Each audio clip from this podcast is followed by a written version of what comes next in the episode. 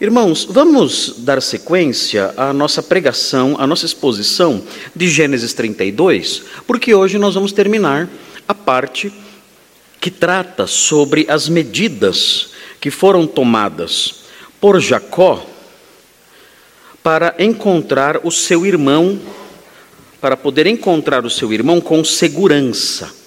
Nós falamos das medidas que foram tomadas, foram cinco medidas que ele tomou antes de encontrar o seu irmão, quando estava voltando de Arã, voltando de Arã para Canaã.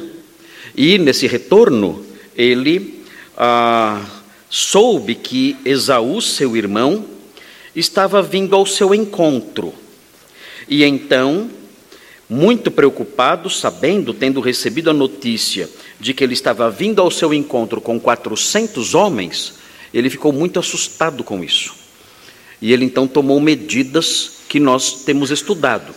A, a última medida que nós estudamos estava relacionado à oração que ele fez. Ele fez uma oração de livramento, por livramento. E nós estudamos essa oração, uma oração dividida em algumas partes, estudamos cada uma dessas partes. E hoje, nós vamos ver a quinta medida que ele tomou, e nós chamamos essa quinta medida de o oferecimento de presentes. Ah, Jacó, conforme nós veremos aqui, ele tentou apaziguar o seu irmão por meio do oferecimento de presentes. E nós vamos ler isso aqui no texto, é, são os versículos 13 a 21, Gênesis 32, de 13 a 21, é um trechinho grande, é, é maior do que geralmente nós, nós expomos, geralmente os textos que nós expomos são textos menores, mas esse texto é um texto um pouco maior, de 13 a 21, mas é um texto fácil de entender. Então não é um texto que vai requerer de nós muito tempo para explicar todo ele. É facinho entender todo ele. Então nós vamos entender esse texto, eu vou fazer as explicações dos versículos, eventuais é, é, é, curiosidades ou informações necessárias para a compreensão melhor do texto. E depois disso, eu quero apontar para os irmãos é, lições que brotam daqui.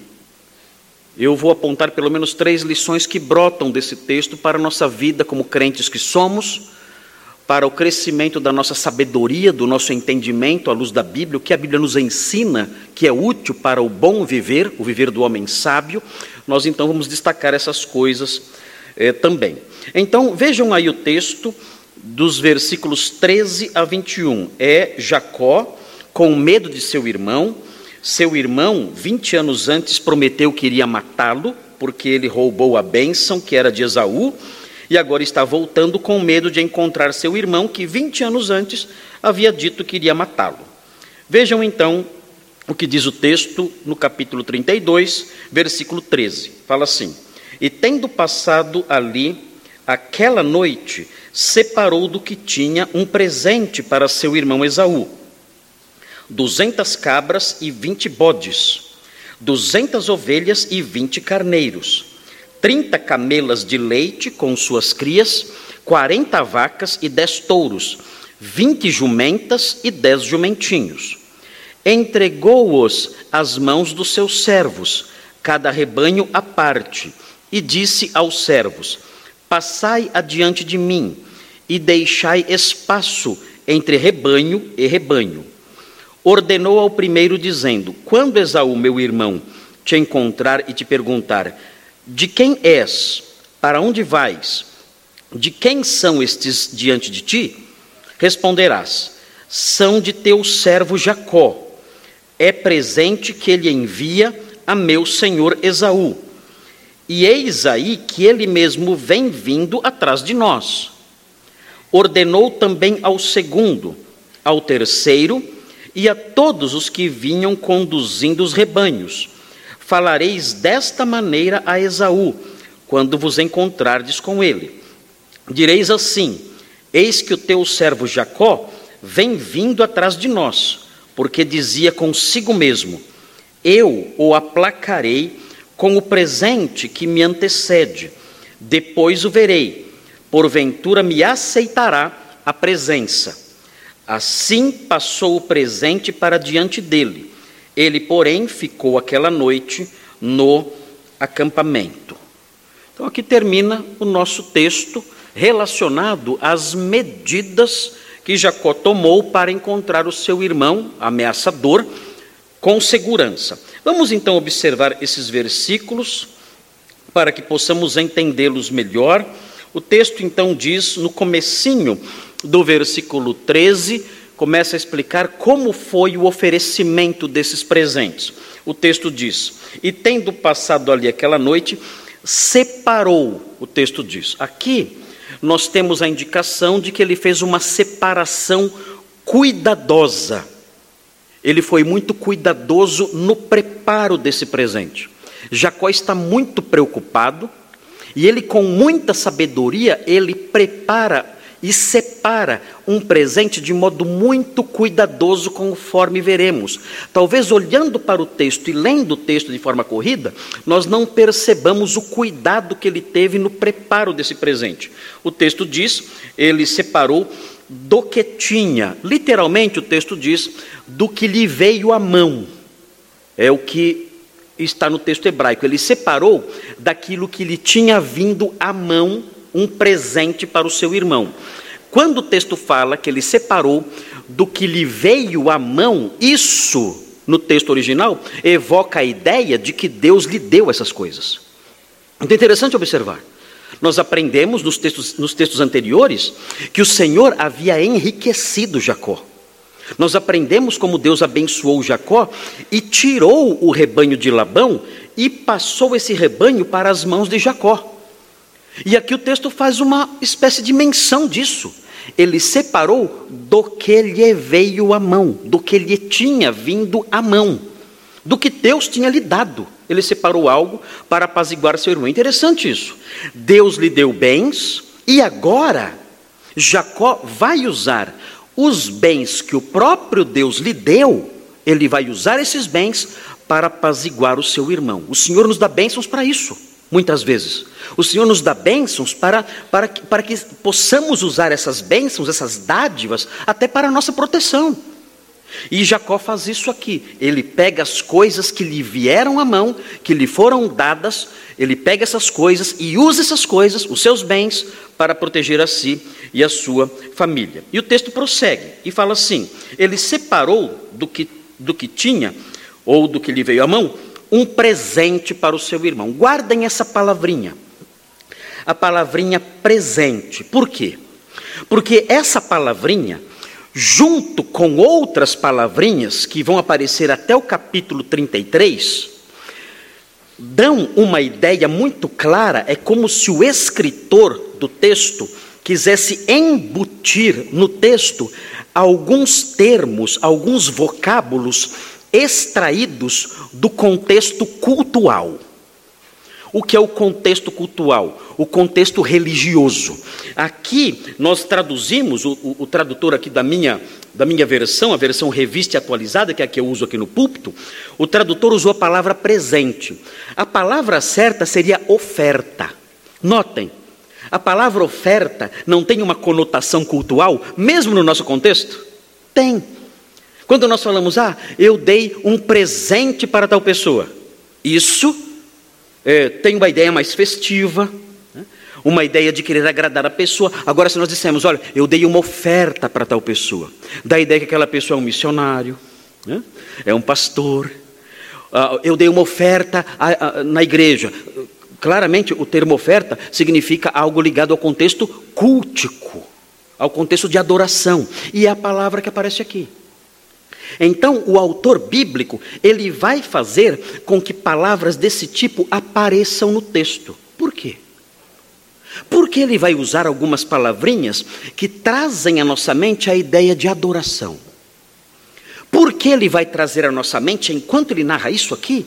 Porque ele vai conectar a essa história alguns termos que são do contexto de culto, de adoração, de serviço a Deus. Nós não sabemos ao certo, mas existe uma suspeita, e eu vou compartilhar com os irmãos mais para frente, quando chegar nos outros termos. Vamos seguir vendo aqui o versículo 14 agora. Vejam o presente cuidadoso que ele separou. O texto diz: ele separou 200 cabras e 20 bodes. Notem, isso não é ao acaso. Dizem os estudiosos, eu nunca criei cabra, nunca criei bode, e não quero criar cabra e bode nunca na minha vida. E aqui o texto prossegue: 200 ovelhas e 20 carneiros, também nunca criei ovelha, a não ser vocês, é, e, e 20 carneiros, enfim, ele vai descrevendo os números aqui. Por que ele usa esses números? Por que ele faz isso? Isso não é ao acaso. Ele não chutou qualquer número. O que ele está fazendo aqui é criar uma proporção, uma proporção entre cabras e bodes, uma proporção que favoreça a reprodução. São 200 ovelhas e 20 bodes. Ele faz então essa proporção por razões de acasalamento e reprodução. O que ele está fazendo é criando um pequeno rebanho reprodutivo para o seu irmão. Não é só um presente grande, é um presente promissor. Ele sabe que essa conjugação, ele sabe que essa composição, 200 cabras e 20 bodes, 200 ovelhas e 20 carneiros, isso vai produzir muito mais. É um presentão. É um presentão.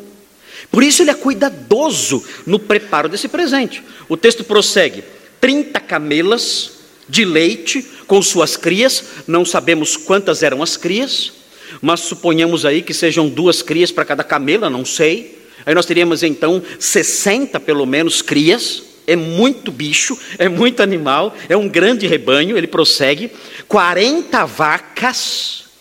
Até para os dias de hoje, é grande o presente. 40 vacas. Vejam, e 10 touros, ele também está preocupado com as proporções necessárias para que haja reprodução. E prossegue: 20 jumentas e 10 jumentinhos. Na época valia mais. Aqui no Brasil, um jumentinho no Nordeste, ninguém dá nada para o jumentinho. Mas na época, isso valia mais do que vale hoje. Então vejam, ele faz isso, ele faz essa separação cautelosa. Isso, um rebanho como esse, se encaixa perfeitamente nos rebanhos de grande valor da antiguidade. Os irmãos devem se lembrar do, de um grande homem rico na antiguidade, além de Abraão e Isaac, que criava animais. Os irmãos devem se lembrar. Nós temos lido o livro que leva o nome dele, Jó. Jó era um homem que criava gado. Se os irmãos olharem no capítulo 1 de Jó, os irmãos vão ver como era o seu rebanho. E é um rebanho integrado por elementos que nós encontramos aqui. É um rebanho rico. Vejam, Jó, capítulo 1, versículo 3, mostra como era o rebanho que esse homem tinha, um homem riquíssimo. Veja aqui, é imenso o rebanho de Jó, Jó era riquíssimo. Vejam, 1,3. Jó possuía sete mil ovelhas, era riquíssimo.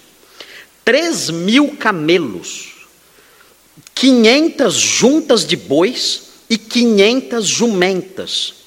Era também muito numeroso o pessoal do seu serviço, de maneira que este homem era o maior de todos os do Oriente. Então vejam os integrantes do seu rebanho: ovelhas, camelos, bois, jumentas.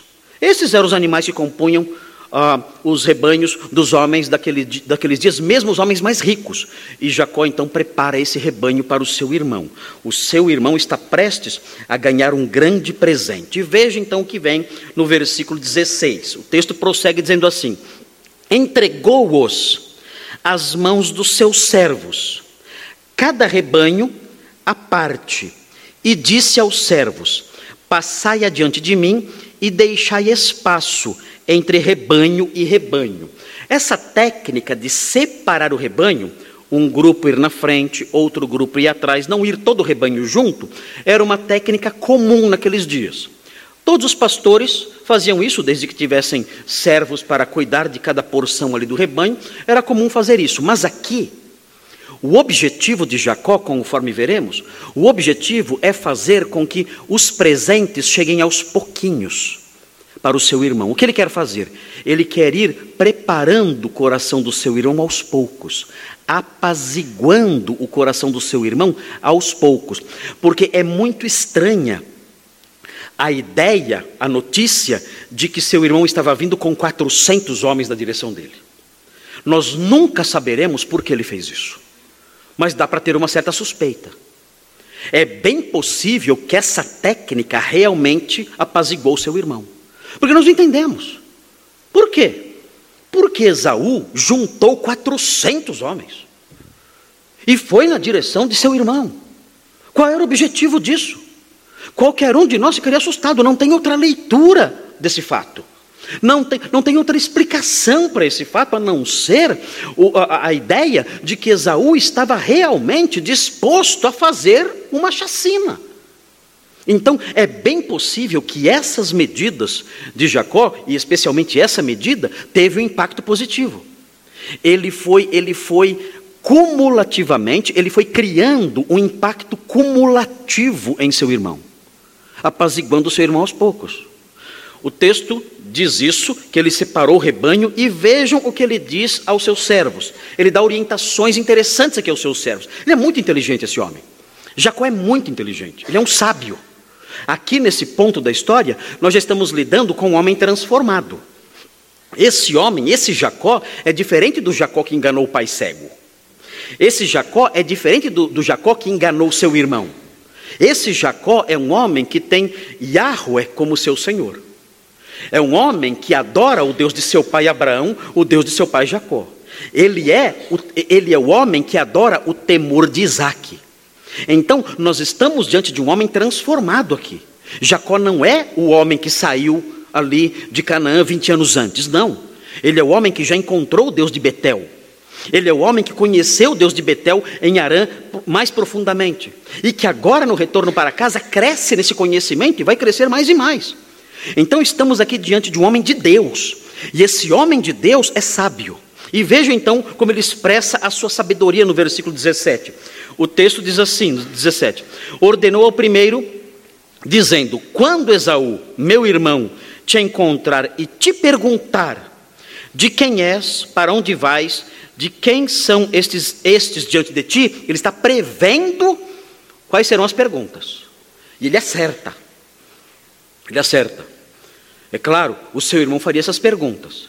E vem a orientação: responderás. E aqui nós vemos o entendimento e sabedoria dele. Primeiro, diz assim: são de teu servo Jacó. Vejam a linguagem diplomática. São de teu servo Jacó. O seu irmão que está vindo, não está vindo só como seu irmão, não está vindo só como alguém que volta para casa. Ele está vindo como seu servo. Ele adota uma atitude subserviente aqui, humilde. Ele diz: Olha, são do teu servo Jacó. Digam isso para o meu irmão. Digam que eu sou servo dele. E prossegue: é presente que ele envia a meu servo Esaú. O servo diria isso: eu também sou seu servo. Quem está vindo aí atrás de mim, o dono dessas coisas todas, que está mandando esses rebanhos todos, é seu servo e eu também sou. Nós somos seus servos. E mais, vejam, vejam ah, o modo como ele prepara ainda mais o seu irmão Esaú para receber esses presentes. E diz: E eis que ele mesmo vem vindo atrás de nós. Essa declaração, irmãos, é uma declaração muito poderosa. Por quê? Ele está dizendo o seguinte: olha, o seu servo Jacó, ele não está assustado, olha a mentira, né? Entre aspas aí. Né? Ele não está, ele não está irritado e ele não está se preparando para uma batalha. Não. Ele, ele, não, ele não está com os seus ânimos acirrados, não está se preparando para um confronto, nada disso. Ele vem vindo atrás da gente tranquilamente. Ele não desconfia de nenhum ataque, ele não desconfia de nenhum grupo que, quer, que queira dizimá-los, não. Ele simplesmente vem tranquilamente atrás de nós. Ah. Esaú então pensa: esse homem está vindo na minha direção inocentemente. Ele não sabe das minhas disposições bélicas. Ele não sabe. Ele está vindo inocentemente na minha direção. Não está se preparando para nada, não está apavorado ali, tentando tomar medidas de proteção, nada disso. Está vindo na minha direção. Isso então tem por propósito fazer com que Esaú vá se desarmando. E mais, não somente isso, quando o texto diz ele está vindo a, atrás de nós, é como se ele dissesse: olha, não precisa correr, não precisa se apressar. Ele está vindo. Se você quiser ficar parado aqui, esperando, sem correria, sem desespero, ele está vindo, logo ele chega. Então isso faz o quê? Se Esaú estava, como suspeitamos que estivesse, ah, numa disposição guerreira, ele estava ali ansioso e se preparando e correndo para pegar, capturar seu irmão e tudo que o seu irmão tinha. Aqui, com essa informação, ele fala: Não, eu não preciso correr. Eu posso ir devagar, sabendo que eu não vou encontrar um inimigo, não vou encontrar alguém que está disposto a me enfrentar, sabendo que eu não vou encontrar ninguém que está tomando medidas para um confronto. Então, isso tem um impacto psicológico sobre Esaú. Ele vai aos pouquinhos baixando a guarda. Não preciso correr, não preciso eh, marchar rápido para a batalha, e não preciso me preparar. É simplesmente um homem.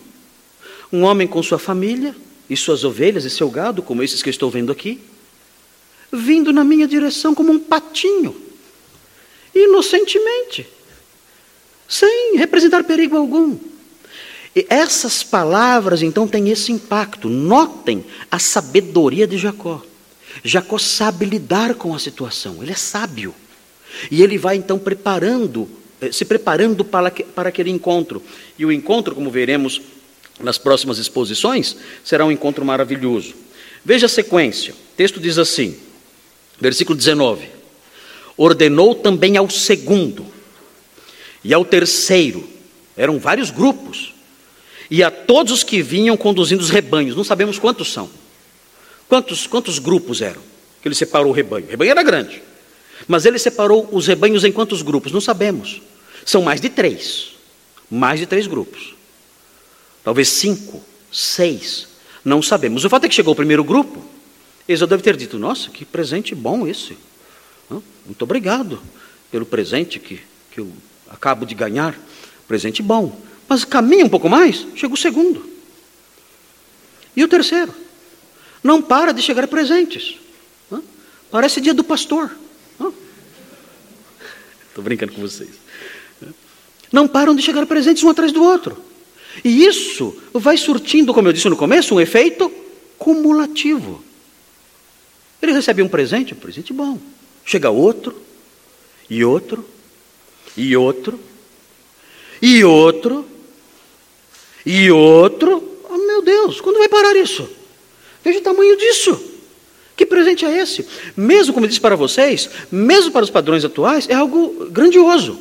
Notem, é, quantas, quantas é, cabras são no total mesmo? Vocês viram? Lembram? Quantas? 200 cabras. E quantos bodes? 20. Quanto custa uma cabra hoje? Quem sabe o preço de uma cabra? Quem foi o irmão que comprou uma cabra recentemente? Ninguém comprou uma cabra recentemente? Uma cabra, eu pesquisei no mercado, na bolsa, na bolsa do gado. Né? Uma cabra, claro, varia, né? Varia um pouquinho aí, tem vários fatores que faz, fazem com que os preços variem. Uma cabra custa 400 reais. Imaginou? 400 reais uma cabra. Multiplica por 200. Quanto dá o presente? Quanto? 400 reais vezes 200. Quanto dá? Gente, só de cabra. 80 mil reais é mais do que o pastor Thomas ganha em dois meses. 80 mil reais. É um presentão. Mas vejam, Eu fiz outras contas aqui. Uma ovelha, quantas ovelhas ele ganhou? 200. Uma ovelha, isso também varia, depende da ovelha, também alguns. Mas o preço médio de uma ovelha, pela minha pesquisa, hoje, é mil reais. Uma ovelha. Pegou 200. Claro, certamente valia mais na época do que hoje, certamente. 200 mil reais. E a gente vai somando isso. Como seria esse presente hoje? Um carneiro, 500 reais. Quantos carneiros são? Quantos? 20. Bode, 400. Um jumentinho, 2.500 reais. Camelo ninguém vende hoje em dia. Uma vaca, entre dois mil e três mil reais. Ele ganhou 40 vacas. Um boi, mais ou menos quatro mil reais um boi. E se formos somar tudo isso, gente, que presente é esse? Hoje seria um presentão. Inclusive é interessante, alguns autores modernos dizem que, conhecendo os costumes do Oriente ainda hoje, eles olham para esse presente e eles dizem: olha, se um sheik hoje, hoje, ganhasse um presente como esse, ele ia ficar impressionado com esse presente aqui. Ainda hoje é um presente muito valioso, muito valioso. Então, Jacó era muito rico e foi muito generoso nesse presente que ele dá ao seu irmão. E ele é sábio, ele divide o presente, aos pouquinhos. E Esaú vai vendo todo aquele presente chegando, ele fala: não é possível. Onde vai parar isso aqui? Quando ele encontra o seu irmão, ele fala: o que é isso tudo? E, o seu, e Jacó diz: são presentes para você. Ele diz: Não, irmão, eu tenho muitos bens, eu não preciso. Jacó insiste e fala: Eu quero lhe dar isso. E, e instou com ele, diz o texto, e até que então Esaú, de tanto Jacó insistir, Esaú aceitou o presente. Um grande presente. Muita generosidade por parte de eh, Jacó aqui nesse texto. E chega o versículo 20. No versículo 20, nós encontramos aí mais um, uma palavra do contexto cultural. Veja, direis assim: Eis que Jacó vem vindo atrás de nós, porque dizia consigo mesmo, e aí vem: Eu o aplacarei Veja essa palavrinha. Essa palavrinha do contexto cultural também significa cobrir a face. Eu vou cobrir a face do meu irmão. Por que significa isso? Eu vou cobrir a face. Esse é o sentido literal da palavra. Eu vou cobrir a face do meu irmão com os presentes. O que significa isso? Eu vou fazer com que meu irmão não enxergue os crimes e as maldades que eu fiz contra ele no passado. Esse é o sentido da palavra. Com esses presentes, eu vou cobrir o rosto dele, e ele não verá mais, ele não enxergará mais os crimes que eu cometi, as maldades que eu fiz contra ele no passado. Consequentemente, ele vai ser apaziguado. Eu vou cobrir a face dele. E essa palavra que aparece aqui é uma palavra do contexto cultural. Quando, quando os adoradores, na, na, na lei levítica, ofereciam sacrifícios a, a Deus, o objetivo era cobrir a sua face, para que ele não se lembrasse, por assim dizer, né? para que ele não se lembrasse dos pecados cometidos outrora. E essa palavra aparece aqui. O que Jacó está fazendo? Eu quero cobrir a face do meu irmão. Ele não verá mais os meus erros, os meus crimes. E ele vai então se apaziguar. Ele vai se acalmar e não me fará mal. E o texto prossegue, porque dizia consigo mesmo: Eu aplacarei com o presente que me antecede, depois o verei. Aqui o texto diz: Depois eu verei a sua face. A palavra face aparece muito aqui. Que aparece muito a palavra face.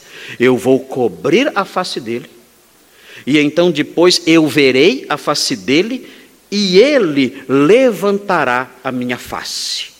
É o que diz o texto aqui. É bonito esse versículo. Só que repete muito a palavra face. Eu cobrirei a sua face com a oferta que me antecede, mais uma vez o termo cultual, eu vou cobrir a face dele com a oferta que me antecede, depois verei a sua face e ele levantará a minha face. O que é levantar a face? Ele vai me vai me aceitar. Eu chego assim, curvado, quebrado, humilhado. O que ele faz? Ele levanta a minha face. Olhe para mim. Eu aceito você. É, é, é, essa é, essa é a, a, cena que nós podemos dramatizar a partir do sentido das palavras. E existe nesse versículo 20 toda uma evocação de um contexto cultico. Eu vou fazer, eu vou fazer expiação. Eu vou propiciar o meu irmão para que ele se esqueça dos meus pecados por meio das ofertas que eu vou dar para ele agora. E ele então, ao receber as minhas ofertas, a sua face será coberta, ele não verá mais os meus pecados, e então ele vai levantar a minha face. Quando eu me aproximar curvado, ele vai levantar a minha face, dizendo: Eu aceito, eu recebo você. Existe uma forte conotação cultica aqui. Existe uma forte conotação ligada ao contexto sacrificial aqui. E o texto então termina no versículo 21 dizendo: Assim passou o presente para diante dele, ele, porém, ficou aquela noite no acampamento. E aí termina o texto, o versículo 22 mostra que ele não ficou a noite toda dormindo. O texto diz no versículo 22: levantou-se naquela mesma noite, ah, não passou a noite todinha lá, foi uma parte da noite. Naquela mesma noite ele se levantou com suas duas mulheres, suas duas servas e seus onze filhos. É importante essa menção dos onze filhos, por quê? Porque nós temos o que aqui? Nós temos a semente de uma nação aqui. Isso é maravilhoso, isso aqui. A gente lê, passa direto e não percebemos a grandeza desse momento. Onze filhos. Por que é importante notar que ele passou com suas mulheres e seus onze filhos? Porque esses onze filhos são os patriarcas de Israel. E o que vai acontecer na sequência? Esses onze patriarcas formarão uma nação, e dentro dessa nação surgirá um rei. E esse rei será o salvador do mundo. É muito importante a menção dos onze filhos aqui. E o texto diz então que naquela noite ele se levantou de madrugada e atravessou o ribeiro de Jaboque. E então vai começar uma outra história. O versículo 21 nos prepara para o que vai vir nos versículos 22 a 32. E os versículos 22 a 32 narram a história mais intrigante da Bíblia. É impressionante. Eu nem sei como é que eu vou pregar esse texto para vocês. Os versículos 22 a 32 eu vou pular e vou passar para o 33. E o pastor Thomas vai pregar no 22 a 32 que eu não sei pregar nesse texto. Porque é um texto repleto de informações intrigantes. Não faz sentido. Nós olhamos essas coisas dizemos, meu Deus, mas o que significa isso? Alguns, alguns comentaristas falam, não, ele lutou com Esaú aqui. Porque o texto fala que ele lutou com Deus. Alguns comentaristas falam, não, é que ele encontrou Esaú antes. E os dois lutaram. Aí depois fizeram as pazes. Mas não cola. O texto não diz isso. Então ficamos perplexos, meu Deus, Jacó lutando com Deus, como pode isso? Alguém lutar com Deus? Ah, ah, e, e, e Deus não consegue vencê-lo. Como pode isso? O Criador do universo, aquele que levanta as tempestades, aquele que faz os vulcões explodirem. Como pode ele, que fez, os, que fez o dilúvio no capítulo 6, como pode ele não vencer Jacó? E nós olhamos para meu Deus, esse texto é um texto que nos deixa mudos, sem saber o que fazer para explicar. Então a minha tendência vai ser ler o texto e dizer, como diziam os pastores antigamente, que o Senhor se digne abençoar a sua palavra lida em nossos corações. Lembram disso no passado? O que, o pastor falava? Era isso, ele lia o texto e falava que o Senhor se digne abençoar a sua palavra lida em nossos corações. Em outras palavras, eu não tenho a menor ideia do que fazer com isso aqui. Era o que significava essas palavras. Mas nós, com a graça de Deus, nós vamos caminhar nesse texto que é o texto, sem dúvida, um dos, se não o maior, o mais intrigante, um dos mais intrigantes de toda a Bíblia. E o versículo 21 nos prepara para ele, dizendo: Jacó ficou aquela noite no acampamento. Algo vai acontecer. E o versículo 21 nos prepara para isso. E nós vamos aprender isso uh, nas próximas semanas. Muito bem. Um, diante disso tudo que aprendemos aqui, de que modo a palavra de Deus pode nos falar e nos ensinar? Eu, é, queridos, eu, eu é, separei é, três lições que acredito que brotam do texto. A terceira lição, ela não brota do texto. Não brota. Ela não sai do texto. A terceira lição, eu vou usar o texto como uma analogia. Eu vou tomar essa liberdade. Os irmãos vão, vão me dar essa permissão de usar essa história como uma analogia para uma outra verdade que não está aqui. Então, é, farei algo que o autor bíblico não tinha em mente. Quando o autor bíblico escreveu essa história, ele não tinha em mente a terceira lição que eu vou transmitir para os irmãos. Ele não tinha em mente. É uma lição que existe na Bíblia, mas não está aqui, não nesse texto. Mas eu vou usar o texto, vou, vou, vou pedir licença para os irmãos para fazer isso. Vou usar o texto como uma ilustração de uma verdade bíblica que não está presente nesses versículos aqui. Mas as outras duas lições, as duas primeiras lições, elas estão aqui, estão embutidas aqui. E a primeira delas diz respeito à sabedoria de Jacó. A sabedoria de Jacó pode ser resumida em três palavras: humildade, diplomacia e generosidade. Guardem essas três palavrinhas. Como as crianças cantavam antigamente, acho que ainda hoje cantam, né? Três palavrinhas só. Três palavrinhas que podem ajudar você a lidar com os seus oponentes que você não consegue vencer. Há oponentes na vida que surgem diante de nós, inimigos, ameaças, que nós não temos forças para enfrentar. São grandes demais para nós, são fortes demais e nós não encontramos em nós recursos para vencer esses inimigos. Eles estão aí. Eu, pod eu poderia imaginar várias situações. Não sei, talvez no seu trabalho. Forças, pessoas que estão acima da sua capacidade de enfrentamento. São os 400 homens de Esaú.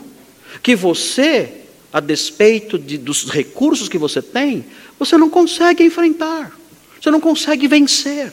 O que fazer? Existem aí os pregadores da vitória, que se você declarar vitória está tudo certo. Mas são superstições tolas. Estamos no mundo real, estamos no mundo verdadeiro. Nossos pés estão no chão, neste chão, no chão de um mundo marcado por pecados, por aflições, por dificuldades, por problemas. A vida não é um mar de rosas. E nós não podemos criar uma teologia de Cinderela uma teologia de um universo paralelo, dizendo que se nós dissermos algumas palavras, enfim, nós podemos mudar a realidade e fazer com que o paraíso desça para a terra e nós vivamos felizes, contentes, ao som de, de, de um fundo musical maravilhoso, vendo coelhinhos saltando à nossa volta. Isso não vai acontecer. Não vai acontecer. Nós, muitas vezes ao longo da vida, temos que enfrentar inimigos que são invencíveis. São os 400 de Esaú, que vêm na nossa direção e nos assustam, e nós não sabemos como vencê-los. Pois bem, aqui Jacó, a palavra de Deus contando a história de Jacó, um homem sábio, um homem que conheceu a Deus e que tinha muita inteligência, nós aprendemos uma receita que não promete funcionar sempre, não promete funcionar sempre, mas pode funcionar muitas vezes. Funcionou com Jacó. E essa receita é integrada por essas três palavrinhas: humildade diante desses inimigos, diplomacia é o trato respeitoso e generosidade, a disposição em ceder, em dar. Isso, isso pode proteger você e a sua família. O que acontece aqui no mundo aí fora, como é que as pessoas enfrentam o inimigo? Com humildade? Não. Orgulho. Bateu, levou. Comigo não. Eu não levo desaforo para casa. Eu não vou ceder. É assim. O mundo é assim. São tolos. São tolos. Medem forças com pessoas e com situações que não podem enfrentar. E com isso prejudicam a si mesmos e os seus queridos, os seus familiares. Diplomacia, nem pensar. Generosidade, muito menos. Mas se nós juntarmos essas três palavras, nós podemos superar dificuldades grandiosas que, se prevalecerem, podem prejudicar a nossa vida para sempre e a nossa família. Vejam o que diz o texto de Provérbios. Provérbios 16, 14. É interessante esse texto de Provérbios. Provérbios é um livro de sabedoria. Temos que aprender a viver. Somos crentes, irmãos. Agir como o mundo age é fácil. Nós viemos de lá. Nós sabemos como, como a banda toca no mundo. Sabemos qual é a reação normal do homem sem Deus. Sabemos como o homem sem Deus lida com seus opositores. E por isso estão sempre se dando mal. Vejam, Provérbios 16, 14. O furor do rei, vejam, é um oponente maior do que eu. O furor do rei. E vejam a que esse furor é identificado. O furor do rei são uns mensageiros de morte. O que o rei faz quando está irado? Manda matar. Esse é o sentido dessa expressão. O furor do rei são uns mensageiros de morte. Eu não posso resistir isso. Se o rei se ira contra mim, como eu vou resisti-lo? Não tem jeito. O texto fala: ele manda matar. Vejam o remédio. Mas o homem sábio faz o quê? Se levanta, enfrenta, chuta tudo e sai vitorioso. Não, nada disso. O homem sábio o apazigua. Ele tem essa capacidade. Jacó foi criativo. Eu vou apaziguar meu irmão aos pouquinhos. Um boizinho, dois, três, quatro. Vou apaziguando meu irmão aos poucos. E o desfecho foi excelente, foi maravilhoso, foi proveitoso. Veja o capítulo 21, 14. 21, 14. Veja a generosidade aqui. A generosidade aqui. O presente que se dá em segredo faz o quê? Abate a ira. O presente que se dá em segredo abate a ira. A pessoa está com raiva, eu dou um presente para ela. É isso? Presente para você. Isso muda a postura da pessoa, claro. Mais uma vez, nem sempre funciona. Vejam, e a dádiva em sigilo abate uma forte indignação. É a generosidade, é a humildade, é a diplomacia, é a generosidade. Irmãos, o enfrentamento, o orgulho, o bater o pé, o ir para cima, isso qualquer um faz aí fora. Não há, não há virtude nenhuma nisso. É a atitude comum do homem sem Deus, do homem que não tem entendimento. E esse homem se dá mal. Aqui nós aprendemos como agir em certas circunstâncias, em que o meu inimigo pode realmente me prejudicar, em que a minha vida e da minha família estão sob ameaça de um oponente mais forte do que eu. Então o texto nos ensina, em situações assim, sejam humildes, ajam com diplomacia, de modo respeitoso e sejam generosos, cedam, concedam, e isso vai preservar vocês. Essa é uma lição presente nesse texto e temos que aprender com essas coisas. É impressionante como o livro de Gênesis nos ajuda a viver. É impressionante, porque ele vai contando histórias. E contando essas histórias, ele mostra como Deus age no drama humano. Nós vemos como Deus age no drama humano. Nós percebemos quando um homem age de tal forma, no que isso dá. Quando ele age de outra forma, no que isso dá também. Então nós vamos vendo essas coisas, não temos que errar. Aprendemos já o que acontece com quem erra em, em determinado campo. Nós podemos aprender com isso, dizer, não, não vou andar nessa direção, vou andar noutra direção. Há irmãos aqui na igreja que disseram, pastor, depois que escutei a história de Labão, eu estava tendo Labão na minha vida. Ah, é? É. Tinha um Labão na minha vida, já me livrei dele. Já peguei minhas coisas e fugi para Canaã. Falei, ah, parabéns. Como, como aprendeu isso? Como aprendeu isso? Lendo o texto. Eu percebi, chegou o momento, pastor, em que, o, em que o Labão da minha vida, o rosto dele já não era mais favorável a mim. Chegou a hora. Eu, no começo era favorável, mas o Labão da minha vida mudou, o rosto dele deixou de ser favorável a mim. Aí eu percebi, quando estudei a Bíblia, eu percebi, é hora de eu deixar esse Labão. E deixou. Tchau, Labão. Faz o L sozinho. E foi embora. E está feliz agora. Livrou-se do. Ele aprendeu. Ele, ele so... vendo o texto bíblico, ele viu onde vai dar a cara feia de Labão. Onde vai dar a cara feia de Labão? Ele sabia, ele sabia, ele aprendeu. Ele aprendeu. Ele, ele, lendo o texto, ele falou: Eu sei onde a cara feia de Labão termina. Eu não vou pagar para ver. Eu vou fazer como Jacó. Eu vou embora. E foi embora. E está feliz, longe do Labão. E nem teve que encontrar nenhum Esaú no caminho. Muito bem, segunda lição. A segunda lição, como já era de se esperar, ela brota dos termos cultuais presentes no texto. Se os irmãos olharem, aí versículo 20 eu mencionei, ah, o vocábulo presente, que significa oferta, usado especialmente para ofertas de cereal no Antigo Testamento. Também o verbo aplacar, que significa fazer expiação, aparece no versículo 20. No capítulo 33, na sequência da história, aparece mais um termo cultual. Não é por acaso isso. Vejam 33, versículo 10. Diz assim o versículo 10: Mas Jacó insistiu, aqui ele já falando com seu irmão Esaú. Mas Jacó insistiu: Não recuses. Se logrei mercê diante de ti, peço-te que aceites o meu presente, porquanto vi o teu rosto como se tivesse contemplado o semblante de Deus. E aí vem um termo cultual: e te agradaste de mim. Outro termo cultual. O Senhor se agradou daquela oferta. Por que esses termos cultuais estão aqui?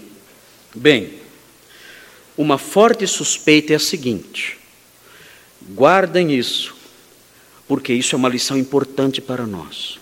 A impressão que nós temos aqui é que, quando nós trabalhamos para fazer as pazes com os nossos irmãos, nós estamos realizando um culto de adoração a Deus. Hum, mas isso dá a postura de pacificação e de reconciliação uma dimensão jamais sonhada. Parece ser isso. E o Novo Testamento parece fortalecer essa ideia.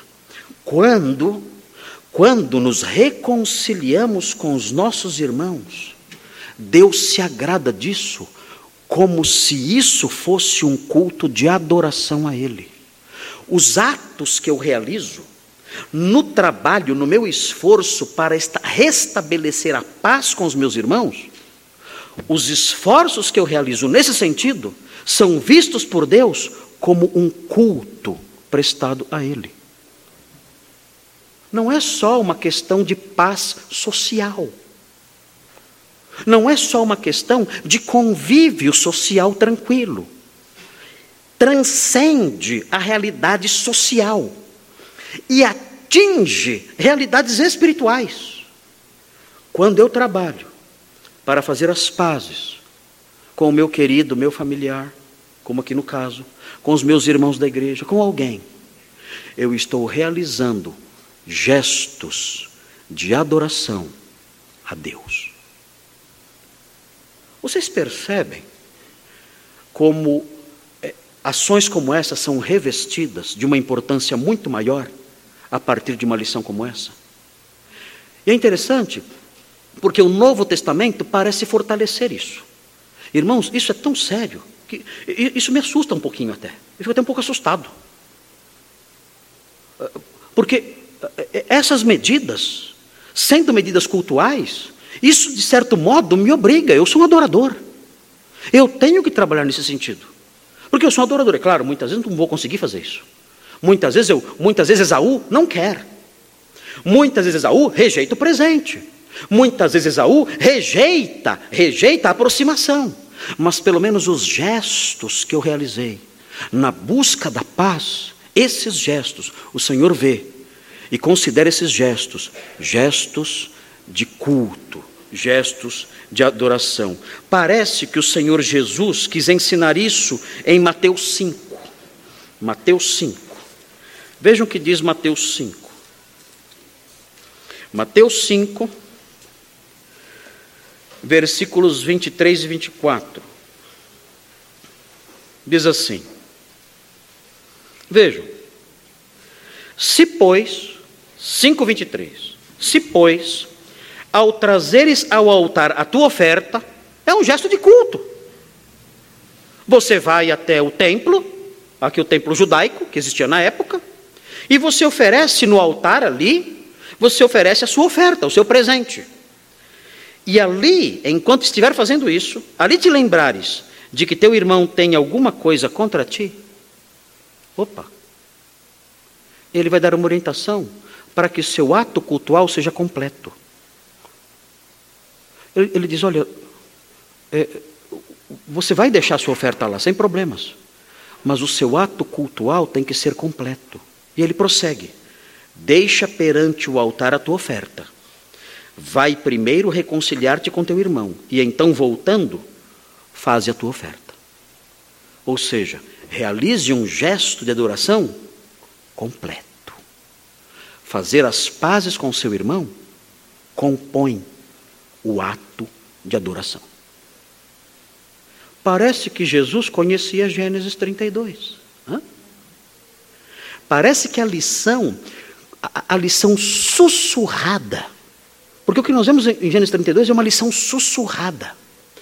O, o autor, em Gênesis 32, eu, eu, eu, uso muito essa expressão aqui, os irmãos já conhecem meu vocabulário é, aqui na pregação. O, o, autor, o autor bíblico, ele sussurra lições, usando palavras usando palavras específicas que sutilmente vão construindo essas lições em nós. O trabalho do pregador é resgatar isso. Os irmãos não têm acesso ao texto hebraico. Então o pregador tem que fazer isso. O pregador tem que fazer com que esses sussurros do, do escritor cheguem aos irmãos. E é o que eu tento fazer aqui. Então, essa lição é sussurrada em nossos ouvidos por meio do vocabulário usado pelo escritor. Mas quando chegamos no Novo Testamento, o autor não sussurra mais, ele grita. Ele diz: Deixa a sua oferta aí, reconcilie-se com seu irmão, e aí o seu culto será completo. Reconciliar-se com o irmão abrange, envolve, está implícito num culto completo. E mais uma vez, isso é trazido para nós. Meu Deus, eu quero ser um adorador pleno. Eu quero. Me ajuda a ter humildade, generosidade, a ter essa disposição toda de Jacó para me reconciliar com meu irmão, porque isso não é só uma questão social. Essa é uma questão cultual. E eu sou o seu adorador. Eu quero cultuar o Senhor plenamente. E a terceira lição, queridos, é a lição que eu disse que eu vou apresentar como ilustração. Vou, ou melhor, vou usar o texto como ilustração. Um, essa, é, isso me veio à mente eu vou usar a minha criatividade aqui, ok? Vou usar o texto como ilustração de forma que me veio à mente de maneira criativa. Uh, nós temos que tomar muito cuidado com isso que eu vou fazer agora, porque nós não podemos dizer o que o texto não diz. Não podemos. Então, por isso estou frisando isso. Olha, essa lição não está aqui. Não está aqui. Essa lição está na Bíblia, mas não aqui. Vou usar o texto como uma ilustração de outra lição importante importante para todos nós, especialmente aqueles que não conhecem Jesus. E a analogia é a seguinte: eu escrevi, eu escrevi uma frasezinha com três linhas com analogia. Ah, e os irmãos então vão prestar atenção na leitura das três linhas que eu escrevi, ah, compondo essa analogia, compo usando o texto como ilustração. É assim: assim como Jacó caminhava para o encontro de seu irmão, e precisou apaziguá-lo antes de ver a sua face, assim também o homem caminha na direção de Deus e deve apaziguá-lo antes de ver a sua face. Essa lição está aqui? Não. Mas estou usando o texto como ilustração. Estou pedindo licença para os irmãos. Os meus professores de homilética me dar nota zero agora. Você está dizendo que o texto não diz, mas estou explicando que estou dizendo que o texto não diz mesmo. Estou usando o texto como uma, uma ilustração, como eu já disse repetidas vezes. Assim como Jacó caminhava para o encontro de seu irmão e precisou apaziguá-lo antes de ver a sua face, assim também o homem caminha na direção de Deus e deve apaziguá-lo antes de ver a sua face. Todo homem caminha de Arã para Canaã. Todo homem caminha para o dia em que vai atravessar o ribeiro de Jaboque. Todo. E ele vai se ele vai ver a face de Deus. E ele precisa, é fundamental, é essencial que ele apazigue Deus antes de encontrá-lo. A lição não está aqui, mas está em outras partes da Bíblia. Como fazer isso? Como eu posso enviar presentes adiante de mim? Como eu posso enviar presentes que façam com que Deus tenha sua face coberta? E Ele não veja mais os meus pecados pregressos. Como eu posso apaziguar a face de Deus e então chegar diante dele e encontrá-lo propício a mim? Como? Uma coisa é certa. Estamos caminhando para o encontro com ele em Canaã. Vamos atravessar o Jaboque. Vamos encontrá-lo. E ele, e ele precisa ser apaziguado. Como podemos fazer isso? Como podemos enviar o presente? Como podemos criar essa reação no nosso Deus? Deus tão grandioso. O que podemos ofertar? Ele é dono de tudo, meu Deus. O que podemos ofertar? A resposta a essas perguntas nós encontramos em três versículos pequenininhos do Novo Testamento. E nos minutinhos que eu tenho, ainda de sobra, eu vou mostrar para vocês. Vejam que interessante. Vejam que diz 1 João 2,2. Vejam que diz 1 João 2,2. Bem curtinhos os versículos, bem simplesinhos os versículos. 1 João 2,2. Veja aqui o que diz. Veja, diz assim, 2,2. Fala no versículo 1 de 1 João 2, no versículo 1, fala de Jesus Cristo, o justo. Jesus Cristo, o justo, é mencionado no versículo 1. Aí vem o versículo 2 e fala assim: Ele é a propiciação pelos nossos pecados. Sabe o que é propiciação? É oferta de apaziguamento. Por que chama propiciação? Porque torna Deus propício. Ah. Então, qual é o presente que apazigua a Deus? Qual é o presente que faz propiciação, que torna Deus propício? O texto aqui responde: Jesus Cristo justo, ele é a propiciação pelos nossos pecados. Ah. E, e mais, o texto de 1 João continua e nós chegamos no capítulo 4 e nos deparamos com o maravilhoso versículo 10. Vejam 4:10. Diz assim: Vejam, vejam que maravilhoso isso. É a própria definição do amor. Veja o que diz: Nisto consiste o amor De que consiste o amor? Ele vai explicar. Não em que nós tenhamos amado a Deus, mas em que Ele nos amou. E veja o que Ele fez. E Ele enviou seu Filho. Como?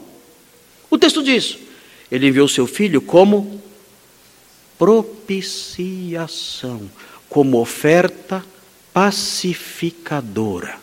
Ele enviou seu filho como oferta pacificadora pelos nossos pecados. Ele mandou os presentes na nossa frente. Ele fez isso. Ele enviou os presentes na nossa frente para si. Senhor, que sentido há nisso? Eu não tinha os presentes para lhe dar. Não, não. Eu vou dar meu filho como oferta para ser propiciado. Eu vou dar meu filho como oferta para que eu seja propiciado. Ele será o presente de vocês, que na verdade é o meu presente a vocês. Ele fará propiciação. Ele funcionará como uma oferta, como uma oferta que me que vai me apaziguar uh, diante de vocês. Ele fará isso. Meu filho fará isso. Ele será oferta apaziguadora. Então aprendemos isso. Ah, então Jesus é a propiciação pelos nossos pecados. E como nós podemos nos beneficiar disso?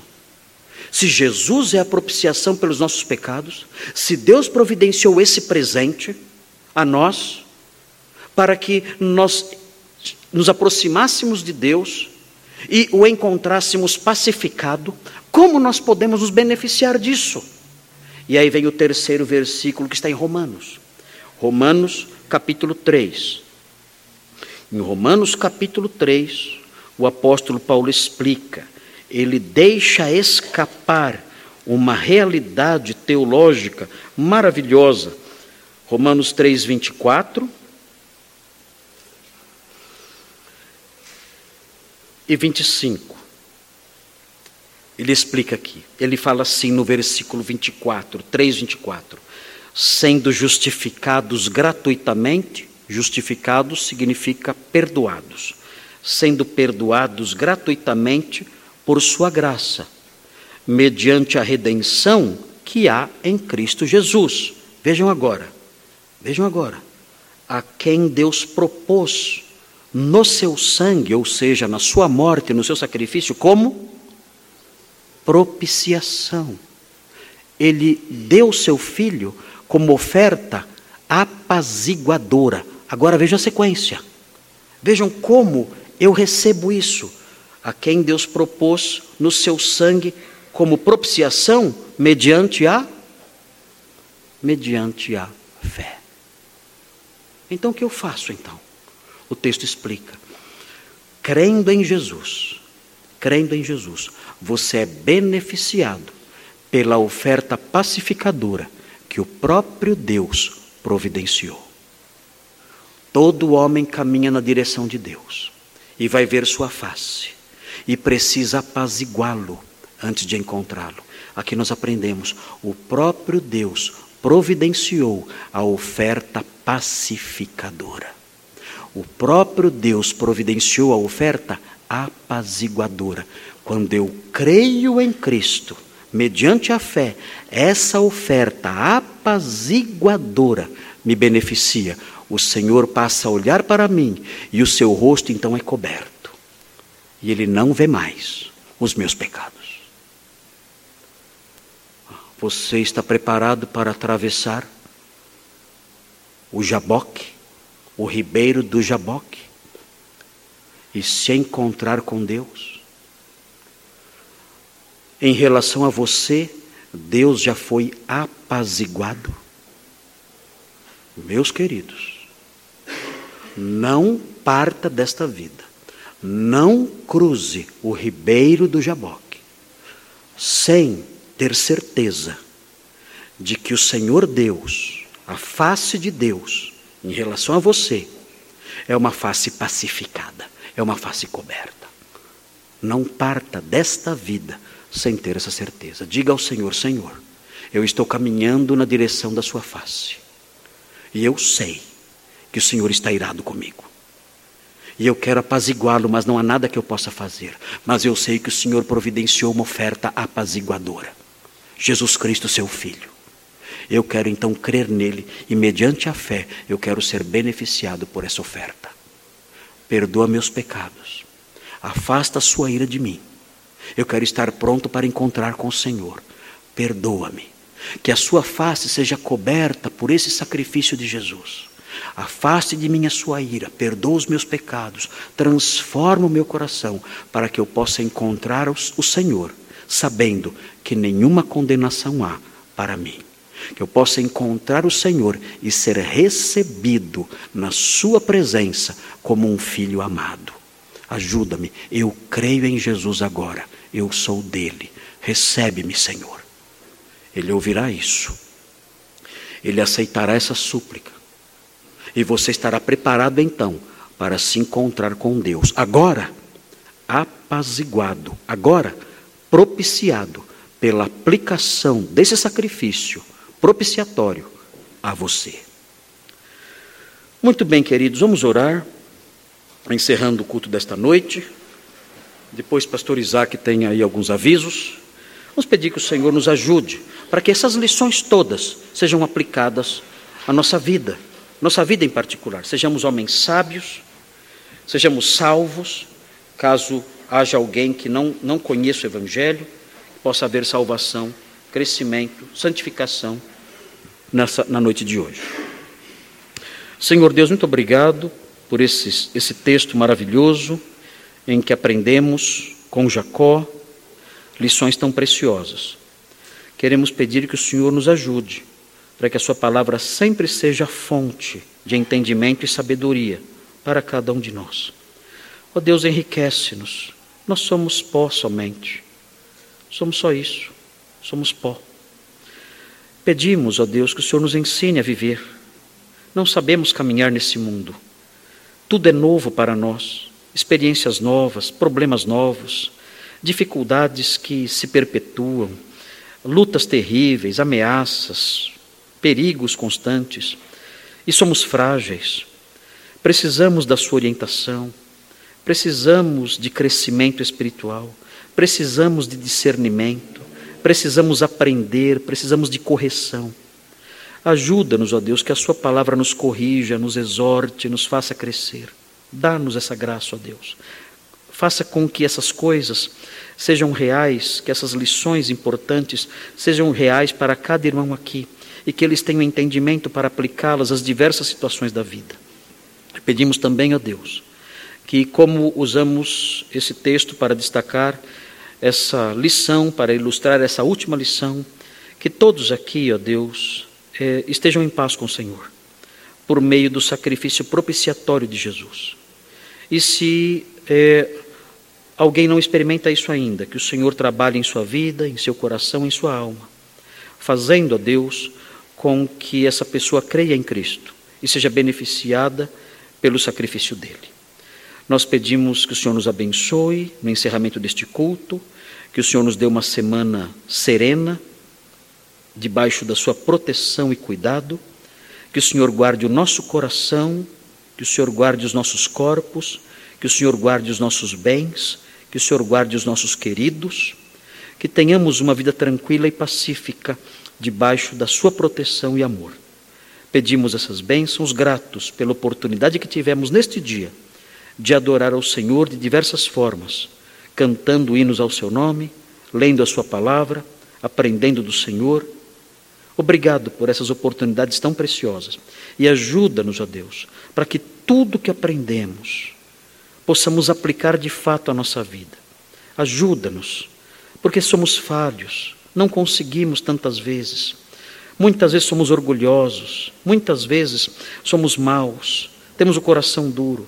Tem misericórdia de nós e ajuda-nos para que ajustemos a nossa vida aquilo que ouvimos e aprendemos, todos nós, a começar em mim.